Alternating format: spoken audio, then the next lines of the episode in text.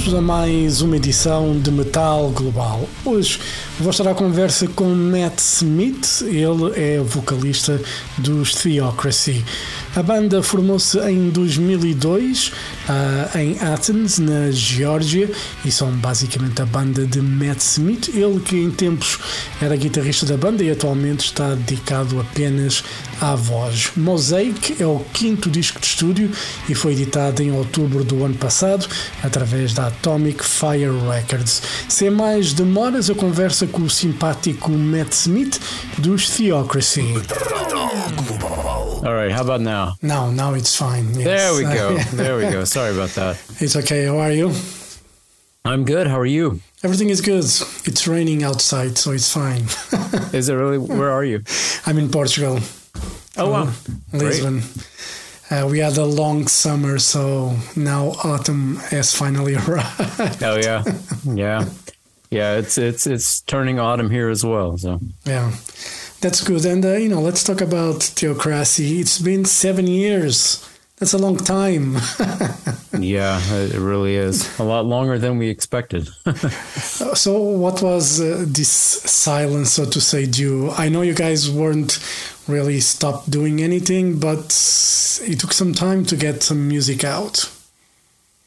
Yeah, it's it's true. There were there were a few things. So after the last album, Ghost Ship, I kind of I kind of hit a, a burnout wall um, where I needed a break. Um, the four albums that you know took so much out of me, and the the touring and the shows, and then all the the side jobs and recording other bands and all the the travel and all that. So I, I, just told the guys that I needed some time, you know, before we we did something else. And then, um, so so we were already going to take a bit of a break, and then you know, and then COVID happened, and then we had a, a, band member change, and then we had a record label change, and then suddenly it's it's all these years later. So so we knew it would be a little while, but we didn't plan on it being as as long as it ended up being. Yeah. When, when you start, you know, the bulk of the writing for the for Mosaic? Well, it, it it went it came over a period of time because there wasn't um I, I, was so I needed such a break that I wasn't sure, you know, if if there would even be another album. So there was no no period where I really sat down and and tried to write an album. Um, you know, start to finish. It was more like um, one song came eventually, and then it's like, okay, there's there's still something there, and then and then another song came, and another song came, and you know, finally it ended up, you know, where we had enough where there was clearly going to be another album, and so so it was really um, it was really sort of over a few years, you know, you know, um, and and really kind of individually, you know, the songs came just one at a time instead of all together. Yeah, but you needed that first one to be a bit motivated to, you know, to realize, okay, I'm still able to do something. oh, that that's exactly right. And there's a song on the album called "The Sixth Great Extinction," and that was the first one. And it was, um, I, I've mentioned this a couple other places, but it was when I, I wrote that, it was sort of right in that time where everyone was releasing surprise singles, standalone singles instead of albums, and so um, we even talked about doing that. It's like, all right, we got a new song. Should we should we record it and put it out? You know, just as a surprise for the fans. You know, to say, hey, we're still alive. You know. Um, so there was a little bit of talk about that, but then that ended up not happening, and so so then you know once a couple more songs came, it was like, all right, we have, this is clearly going to be something. Yeah. Do you, do you think the future might be singles? There's a lot of talk about it. You know, I'm I'm old. I'm not sure if I am ever going to adapt to a, a single format. You know, but if the future is like that, you know, so be it. But do you believe that might be the route for um, you know a lot of bands, artists to put out? Because I've seen like the Slipknot guys talking about probably not putting albums, you know, like an album anymore. Just you know, singles and stuff. I'm I'm completely with you on that. I'm I'm I'll always be an album guy. Um, I I don't know, you know, because it, it seems like people have been saying that that's going to happen for like 15 years now, and people are still making albums. So so I hope it doesn't. I mean, I think I think there is something to the the album format as as a as a work of art and as a presentation. I think there's um, even even the length, you know, somewhere around an hour or whatever feels there's something to that. I think, and um, I mean, maybe it's just conditioning and because of what we're used to, but but I don't know. I, I wouldn't be interested in, in just doing singles like that. I mean, you know, we we've done you know Christmas songs and and things like that, sort of standalone things. But as far as an actual album, I mean, I spent so much time thinking about the the running order and the track listing and the way the way the the thing flows from start to finish, you know, and, and I love that part of it. I mean, when I was a, a kid, before I could even write songs, uh, you know, long before I had a band or anything like that, I would sit in school and make up fake albums and fake song titles and track listings, you know, because I love that part of it. So, so to me, that's that's a part of it that's that's uh, entwined in, in the whole thing. So so I hope it doesn't change. Yeah. You know, but one of the things I, I realize, like with time, you know, I go back to the early 80s when a band would put out an album. Sometimes they already be on tour before the album was out. And, you know, obviously there would be no recordings of any kind like we have today. But, you know, I remember Iron Maiden being on tour and the album would only come out three or four weeks after. And right. nowadays, you know, a band almost needs a year to prepare an album release. I see a lot of bands putting like four, five, six singles almost before they show the whole record. Um, would you do you think that you know instead of singles, probably putting like almost half or more than that of an album out before the actual album is out. Do you think that would work? I, I don't like it. I know I know what you're talking about. I, I think it's in fact I was I was relieved that um, there was a nice compromise, you know, with Atomic Fire with our album. You know, we did two two videos and singles, you know, a couple months before the the album's out. And I, I think nowadays people's attention spans are so short that yeah, I, I agree with you. You know, I see these these bands that are are putting out singles for like six months before the album comes out, and no one's going to even remember. You know, by the time the album comes out, you know, it, it's uh, you know, people are on to the next thing so quickly these days, and and nothing really has any staying power. So, so yeah, I mean, I'm I'm not a marketing guy. I don't know what the best way to yeah. to do it is or whatever, but but um I was thankful that in our case it was it was a little more reasonable as far as you know just having a couple singles and and and not being too far before the album comes out because because otherwise I don't know. It just seems like these albums come and go with no you know no fanfare and no no attention these days. It's just like it's forgotten about the next day. Yeah. But yeah it, it is it is interesting how it used to be. And then you know I mean going back even further, you know, to the seventies, I mean, it was even crazier. You know, two albums a year. You know, yeah. Queen Queen doing Queen two and Sheer Heart Attack in the same year. It's yeah. unbelievable to think about that stuff. You know, it's insane. You know how a band would just, you know, like Deep Purple, whatever, they would go into the studio, record eight songs, whatever it was, and the album was out, and they are classics. You know, obviously the musicianship is there. You need it to be good to you know i think the great learning curve for those artists was they only had like four tracks sometimes a tape to record. And they don't have like hundreds of tracks and plenty of chances to re-record. You know now with pro tools you can you know cut everything to freaking pieces and which is great. You know i, I think we should embrace technology but the technology back then helped the bands be better musicians and be ready to go in the studio, nail a first or two takes, and that would be it. Now, you have plenty of time to work on a song, and you might lose interest in it. I, I agree. I mean, limitation, I think, is is really beneficial to to art sometimes like that. I mean, you know, would would the Beatles' music have been better or worse if they had unlimited tracks instead of four tracks and bouncing things down, or or or you know whoever you want to use as an example, you know, and and yeah, that was definitely a thing, you know, too. I mean, tracking straight to analog and you know a lot of times recording live off the floor basically with you know maybe with the exception of over overdubbing the vocals later or whatever. But it's like you know these bands lived on the road and they were so tight. It was it was definitely a different a different standard back then. Yeah. And you know one of the things i was reading on the press release is that you have a lot of internal dialogues.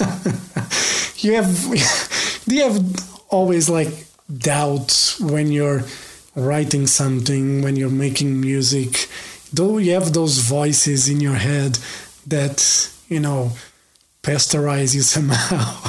mm.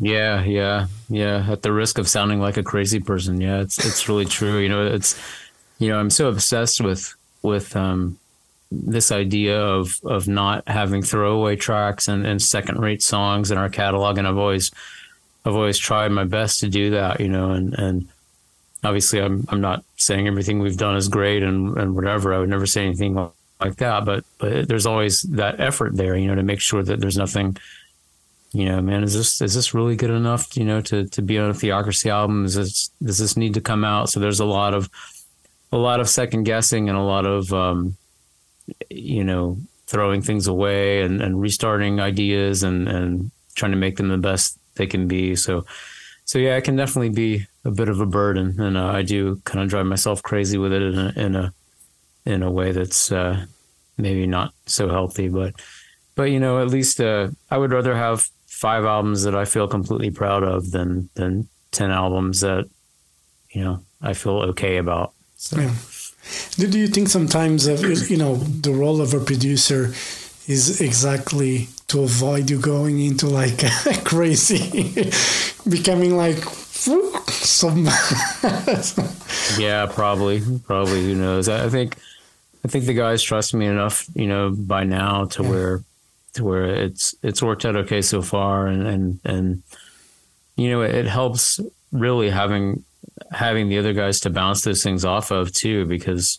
Um, you know, I've learned to at least step back enough to to say, hey, am I, you know, am I hearing this right? What do you, what do you guys think? Is this good? Should we, should we work on this? Should we toss this and do something else? You know, what do you think? So, so it's, it's really beneficial to kind of surround yourself with people you can trust. Yeah. You know, sometimes, yeah, I understand like trying to be perfect in the, in the sense of pleased with everything that you do and you hear in case of being a musician. You know, for me, I had this conversation like a couple weeks ago about the radio show I record at home. You know, sometimes I do a first take. It's you know it's fine, but I'm not happy. I try a second take. I make a mistake. I record a third, and then the mistake starting to build up, mm-hmm. and then I'm like, why am I going through this? The first one was right. just fine.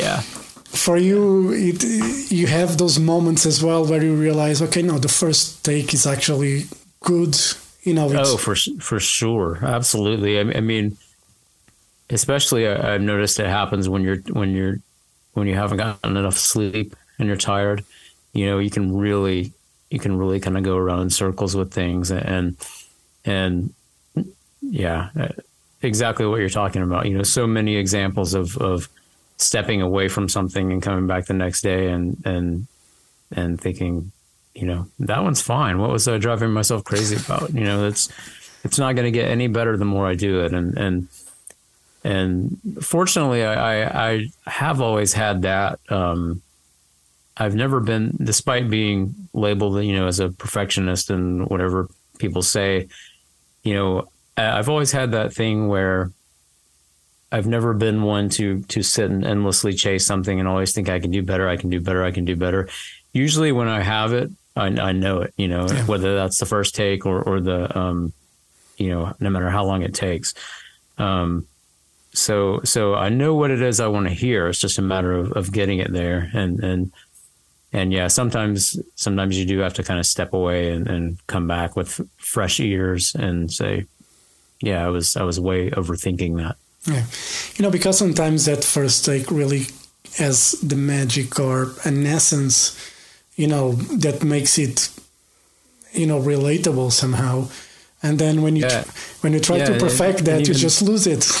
Right, right, right. And even even that initial spark. I mean, there were there were several moments on on this record where um, I thought the the vocals I'd sung on the demo I, I couldn't get it as good on something else, so I, I would cut a line in from the from the original demo that I did instead of and like you were talking about instead of spending six hours trying to sing it the same way it's like why you know the demo was fine. It was better you know? So so yeah it's just about being able to to kind of step outside enough to know what it needs to sound like and know uh, what you're trying to achieve Yeah, and you know on this record you finish with a epic track, 19 minute long, Red Sea. You wrote those that song when you were 19, uh, as far as I read. Uh, was the track already that long when you wrote initially, or it was just something when you decided to get back to it now? You kind of developed it to a epic 19 minute song. It, it was that long. You know, the the the old demo was was. I think it was maybe 18 minutes, so it was right around the same length. But I, I did change a lot. I mean, there were there were parts in there. I mean, you know, the overall idea was there. Most of the music was there, but there were parts that just weren't weren't good enough. It, and so those got tossed and rewritten, and and some of it was re, rearranged. Um, you know, one of the things that comes with experience when you're dealing with really long songs like that is is is trying to make it sound seamless and make it sound um, uh, like one listening experience, you know, and and and that takes time to to kind of to be able to do that, you know. So so a lot of that early version was sounded kind of jammed together and and you know parts that didn't really belong together and and, abrupt transitions and things like that. So so it wa- a lot of it was a matter of kind of smoothing that stuff out and and and uh, redoing that as well. But it was always it was always a long song and and it was the same story as as Mirror of Souls or any of our long songs. They always end up longer than I than I originally planned. I mean. Mirror of Souls, I remember that that song's 22 minutes, and I remember thinking when I had the idea that it would be a great eight or 10 minute song, you know, and and then as the story, you know, as you get the completion of the story and, and sort of uh, figure out how to, to to draw everything to a close, it's you know it ends up being longer than planned in my case. And you know, I, I enjoyed. Uh, you know, there was a part like with the with the chorus, almost like counterpoint melodies as well. Something Queen Savatage have done brilliantly in the past. Um, how did you come up with that? Because it sounded, it's not very. I mean, I have no experience singing or anything like that, but I'm sure it's not easy to do and to record and to you know to sound that good. How long did it take? You know, those special parts to be recorded normally. How many takes? You know, voice takes do you have for all that? If you remember. I don't remember specifically, but it, it depends on the. It, you know, as you mentioned, Savatage, they were a huge influence for me. You know, back in the day. I mean, nobody's done that that type of thing better. You know, and and so it was it, was really trying to to recreate that kind of feel, and it really just depends on the part. I mean, I mean, some of the some of those big choirs with the, the big counterpoints, you know, like in Red Sea, for example, towards the end and or even in the middle, you know, it can be it could be 80 tracks of vocals or something ridiculous, you know, where and then sometimes it's more it's a little more uh more streamlined than that. It just depends on if it, you know, if it's supposed to sound like a massive choir or or just sound like um you know a few different parts going at once. But but I've always enjoyed the challenge of of trying to to come up with those those sections. I, I think we have we have at least one on every album I think. And and um yeah, just uh, channeling my my inner Savatage fan from back in the day. yeah, I love Savatage. I'm a huge fan of you know the band. It's just you know they are amazing, and you know I know Jon Oliva is working on a new Savatage album, the last one, and um, you know I hope that sees the light of day anyway. I do too. He's been he's been talking it up. It sounds like he's got some some pretty good material. So. Yeah. Yeah, so, I yeah, I, I hope so. I did an interview with him, and uh, he, he, was already talking about bringing Doc to record some a song or two as well, and you know, I'm he got me all hyped up. But you know, that oh, was yeah, yeah. I got excited when I read it. I think Zak too. He said, you yeah. know, he's going to trade some vocals. So sounds great. Bring it on. Yeah, and. He, normally when you do this you know i'm just curious do you double the tracks or do you like to record the vocals you know over and over again? I mean um, it, depend, it depends on the part. So the, the lead vocals i don't double. I, that's just one voice. And then um, the choirs like that it's usually like if if i'm going to do like my biggest kind of choir um, for a grand finale or, or just one of the huge vocal parts it'll be, I mean, I'll stack probably eight voices per part, you know, per octave, you know, if I can sing it. So it'll be, you know, I'll do the main part eight times, then I'll sing it the same notes, but an octave lower, you know, eight times, and the same notes, but an octave higher eight times. And then I'll move on to the first harmony and, and keep doing it like that. Cause, but the cool thing is now, um, having Taylor in the band, Taylor Washington, our, our, our new guitar player, and he's he's also the lead singer for for a band called Paladin, and he has an amazing voice, and it, it works really well with mine, and that's been a a really fun thing live, um, you know, to explore too. Just just you know, harmonizing together with him, it's very exciting. But um, yeah, so so you know, this time around, I did the the on those choir parts, I did it that way, like I usually do and then we did a separate section, a separate session, I should say, um, where we went to the studio and brought in Taylor and Jared and, and, Jonathan, you know, the other guys from the band who can all sing. And we basically did the whole, the same process again, you know, not as many tracks, but, but, you know, got around the microphone and, and sang all the parts and, in different octaves. And so, so blending, you know, the, the, that group session with the original session of just my voice, it made it sound just massive. Yeah. Great. Yeah, that's a great process. You know, one of the songs that I enjoy was uh, "The Greatest Hope." You know, I'm a sucker for ballads and slow tempo songs. What were you going through? What was in your head when you wrote the song?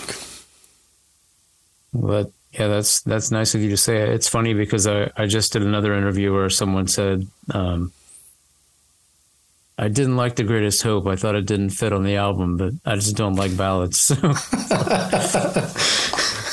like, all right, well, I'll consult you next time. You know? Yeah, I, am a um, sucker for them. I love ballads. Yeah. You know, if yeah, I, I love a good ballad yeah. too. But yeah, and that one was it was um, man, uh, it, it, was sort of a, a since the last album, you know, I, I lost all of my grandparents other family members passed away, you know, people that I loved. And, and so I, you know, that thread kind of pops up a few times in the album and, and it, just it really came out in that song, you know, and, um, it, you know, it wasn't any about any one particular person. It was sort of a, a, a composite of, you know, different people, um, to kind of create the, the characters in the song. And, and I wasn't even really planning to to write that song. You know, I, I went to there's a, a, place near my house that's by the water that I'll sometimes go and sit when I'm when I'm trying to write or um, you know and and and come up with ideas and and that's just what came out that day. So it wasn't even you know I didn't even uh, necessarily plan on writing a song about about those people or those topics, but but uh, I guess I needed to get it out. Yeah. Is it hard when, you know, when you lose someone and especially when you lose more than one person, you know, not to be affected by it? And when especially near a musician, you know, I doubt that no one has, you know, that sentiment of not writing about it. Because being a musician is is about emotion, is about feelings, and if you try to hide those feelings, you know, doesn't work. and right, and right. for you, it, and, for you was just like you know inevitable to just write about it. I think so too, and and the you know to get it out in a way that that doesn't sound like you know I mean so many songs have been written now you know it's like there's there's nothing new under the sun so it's it's like man can I do this in a way that that um, doesn't sound like the way that everybody else has done it you know and and you have to just kind of trust that your own your own sort of instinct and and and uh, style will come through and make it something something different, you know. And um, from from my own perspective, you know, that's that's that perspective is only mine, and just try to write it in a way that that uh, you know gets out what I need to get out, and hopefully other people can can find something in there that they relate to as well. Yeah, and uh, you know, with uh, with everything going on on the planet, we got wars now. We have co we had COVID, and you know, winter is coming, and we probably will, you know, have you know, again to worry about that. Um, what is the biggest challenge being in a band these days? With so, with everything changing so fast, what is the biggest challenge that you see that being in a band, you know, is actually an issue? I think it depends on the band. Um, I think for me, you know, and I, I, kind of alluded to this earlier, but you know, coming up with a material that that is that needs to be released. Uh, I know that sounds kind of funny, but but again, there's so much there's so much out there, and, and most of what most of what's being released, you know, for lack of a better way to say it, if it didn't exist, the world wouldn't really be a worse place for it because it doesn't add that much value. So, so trying to come up with something that's actually authentic and meaningful and and and has a real purpose, you know, is is a that's that's an ongoing challenge always. Um, but then more specifically for us, I think um, in theocracy, it's the biggest challenge is honestly scheduling because we're all so busy, you know, there are like families and side jobs and travel and, and people living in different parts of the country and everything. So, so finding the, the time and the ability to get together, you know, at the same time, um, that it's almost a full-time job, just trying to schedule a, a rehearsal, you know, or, or whatever. So, so for us, that's the biggest challenge. But I'm I'm thankful for that because that's that means um, we don't. You know, it could be a lot worse. You know, we could hate we could hate each other or have you know drug problems in the band or or, or whatever. You know, I mean, so as challenges go, that's a that's a pretty a pretty good one to have. Yeah. Right, Matt, before we go, what are the plans for Theocracy for 2024? Try to tour. Uh, are you able to think about music still for for new music? What are the plans? Yeah, try to try to tour in some in some regard. We're we're discussing what exactly that is at the moment because we um well as I was just saying, you know, scheduling can be can be so difficult. But we had um we've done whatever probably six European tours now, and plus all the one-off shows and festivals. And here in the states we've only played more sporadically. I mean, we've played a lot of shows but it's been all spread out and kind of random. So so right now we're talking about you know what we want to do for next year. If we want to concentrate on the us first or or, or um, you know we've already got offers from from europe. So do we want to go over there again first? So so hopefully some sort of touring situation i'm just not sure exactly what that's going to be you know just yet yeah and music wise you're not thinking about music i mean Well, I'm I'm I'm thinking about it. You know, I'm I'm you know with the with the new lineup with with Taylor and and Ernie on board. Ernie's been our Ernie Topran, and he's been our drummer since since right after the last album, Ghost Ship. He's played all the shows, you know, for that record. But this was the first album he actually recorded. So, um, having both those guys on board how kind of has me excited, you know. So I I think it's going to be it's going to be fun to write, and I'm I'm looking forward to writing with Taylor, and so I hope that I think um, you know I always say I, I can't I've learned not to try to predict the future, but I, I think hopefully the the wait for new music will be not as long this next time. So so um, yeah, nothing nothing concrete yet, yeah. but I'd like to start thinking about it sooner than later. All right, Matt. Thank you very much for your time. All the best, and uh, hopefully we'll see you guys in Europe next year. All right. I hope so. All right. I hope so. Thank thank, thank you, you, for speaking to me. Thank you. Hope to see you Take soon. Care. All right. Thank you. Bye-bye. Bye. Bye.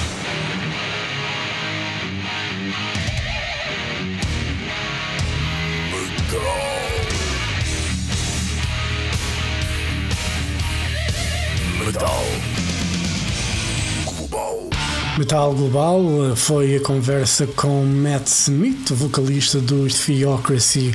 O álbum Mosaic foi editado em outubro do ano passado através da Atomic Fire Records e, obviamente, que pode ser encontrado nas lojas. E assim chegamos ao final deste podcast. Dúvidas ou sugestões? Enviar e-mail para jorge.botas.com rtp.pt. Podem passar pelo blog metalglobal.blogs.sapo.pt ou seguir-me no Twitter, Instagram e Threads em Mountain King. Podem fazer like na página de Facebook do Metal Global e também ouvir a versão rádio, versão com música deste podcast em exclusivo na RTP Play. De outra forma, é subscrever este podcast para nunca perderem um episódio em Apple Podcasts, Spotify e Google Podcasts. Eu volto já amanhã ou na próxima semana, como preferirem. Um forte abraço. Children of the night, you will live through the centuries to come, as I have lived. Good night.